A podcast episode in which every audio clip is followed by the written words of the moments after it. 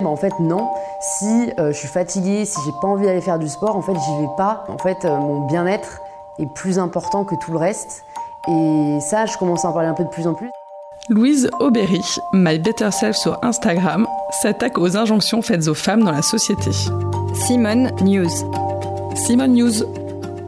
Simone, News. Simone News.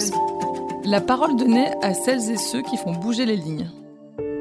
Moi, je le vois plutôt comme un outil d'empowerment parce que euh, bah, moi, j'ai commencé avec l'apparence physique, c'est-à-dire euh, bah, tout ce qu'on considérait comme normal, le fait de euh, s'épiler, euh, le fait de se maquiller tous les jours, le fait de euh, fournir un effort vraiment important par rapport à voilà, notre apparence, le fait de se restreindre ou de moins manger quand on a beaucoup mangé la veille, c'est des choses qui me semblaient normales. Mais en fait, pourquoi est-ce que je dois, faire une heure de sport si j'ai eu un gros dîner la veille? À chaque fois qu'on répond, qu'on se répond parce que et qu'il n'y a pas d'argument derrière, c'est qu'il y a matière à déconstruire.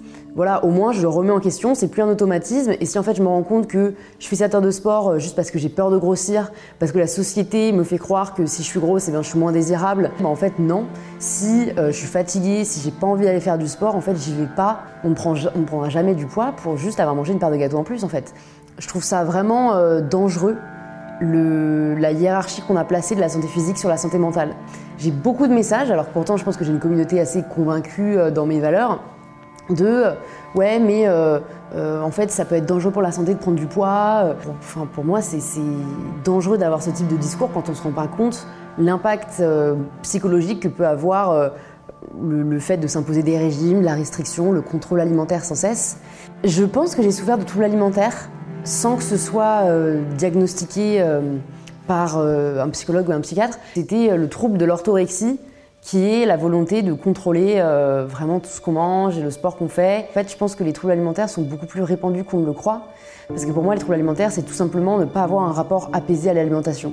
Les réseaux sociaux, au début, en fonction des personnes que je suivais, de voir des femmes au corps parfait, ou en tout cas parfait à mes yeux, j'essayais vraiment de changer mon corps pour leur ressembler. Ce truc de no pain, no gain, en fait, il fallait juste que je travaille assez pour obtenir leur, leur physique. Clairement, j'ai pas changé d'apparence physique et même euh, en fait j'ai pris du poids hein, depuis ces années-là.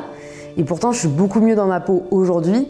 Et, ce qui a changé, c'est mon état d'esprit, c'est pas mon apparence. Je dirais que j'ai pas du tout de mal à être euh, naturelle sur les réseaux parce que déjà pour moi c'est un peu épuisant de jouer un rôle et c'est pas mon truc donc euh, voilà je... le jeu d'acteur de mes reels c'est le maximum que je peux donner. Pour les filtres, en fait, je, trouve que ça, sert, euh, ça me sert et moi de pas en mettre parce que comme ça, quand je me vois dans le miroir et que j'ai pas filtre, je me trouve pas dégueulasse. Et euh, les personnes qui voient mes, stories euh, se disent pas qu'elles sont dégueulasses parce que j'ai le nez parfait, j'ai la peau parfaite. bah non, en fait, c'est un filtre. Parfois, tu as ce petit stress quand tu sens que tu te mouilles un peu, que tu prends un risque. je me prends beaucoup de haine, notamment de la part de masculinistes. Mais j'essaie de me rappeler que je suis sur les réseaux avant tout pour moi et pour défendre les valeurs qui me tiennent à cœur et que c'est ça qui compte le plus. J'ai réalisé que ma valeur ne reposait pas dans le paraître, mais je suis encore en pleine déconstruction, et je le dis vraiment en toute humilité, du fait que ma valeur ne repose pas non plus dans le faire. J'ai vraiment pas envie de faire l'apologie de, de, la girl boss. Je, suis quelqu'un euh, d'hyperactif, enfin en tout cas de, qui, est, qui besoin justement de, de m'épanouir par l'accomplissement, mais je, pense que ce n'est pas sain et qu'il y, a un équilibre à trouver. Je pense que c'est un chantier euh, encore plus vaste. J'ai plusieurs premiers souvenirs avec le féminisme. Déjà, le fait qu'on m'ait dit que euh, euh, bah, le fait voilà, qu'on ait trois filles, il y avait des membres de la famille qui avaient un peu le seum qu'il n'y pas de garçon. donc un peu ce sentiment d'échec d'être une fille. je l'ai vécu à l'école quand je voyais qu'il n'y avait pas le même traitement envers mes camarades garçons qu'envers moi et qu'en fait le fait d'être grande gueule, c'était mal perçu pour une fille alors que c'était considéré comme normal pour un garçon. Euh, je partage une anecdote dans le livre voilà, d'une heure de colle que j'ai écopée parce que j'avais pris la parole, euh, mais avec un ami qui lui n'a écopé d'aucune heure de colle.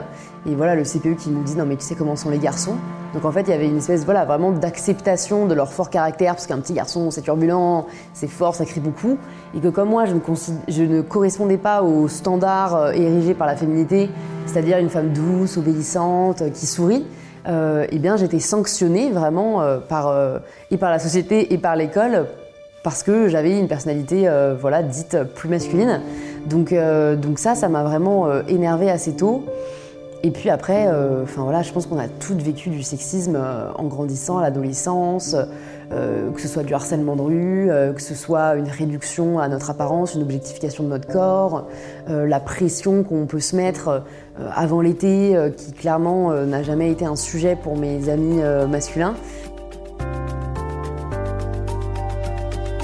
C'était le podcast Simone. Retrouvez-le tous les mardis et jeudis et abonnez-vous sur votre plateforme d'écoute préférée pour ne manquer aucun des épisodes. À bientôt!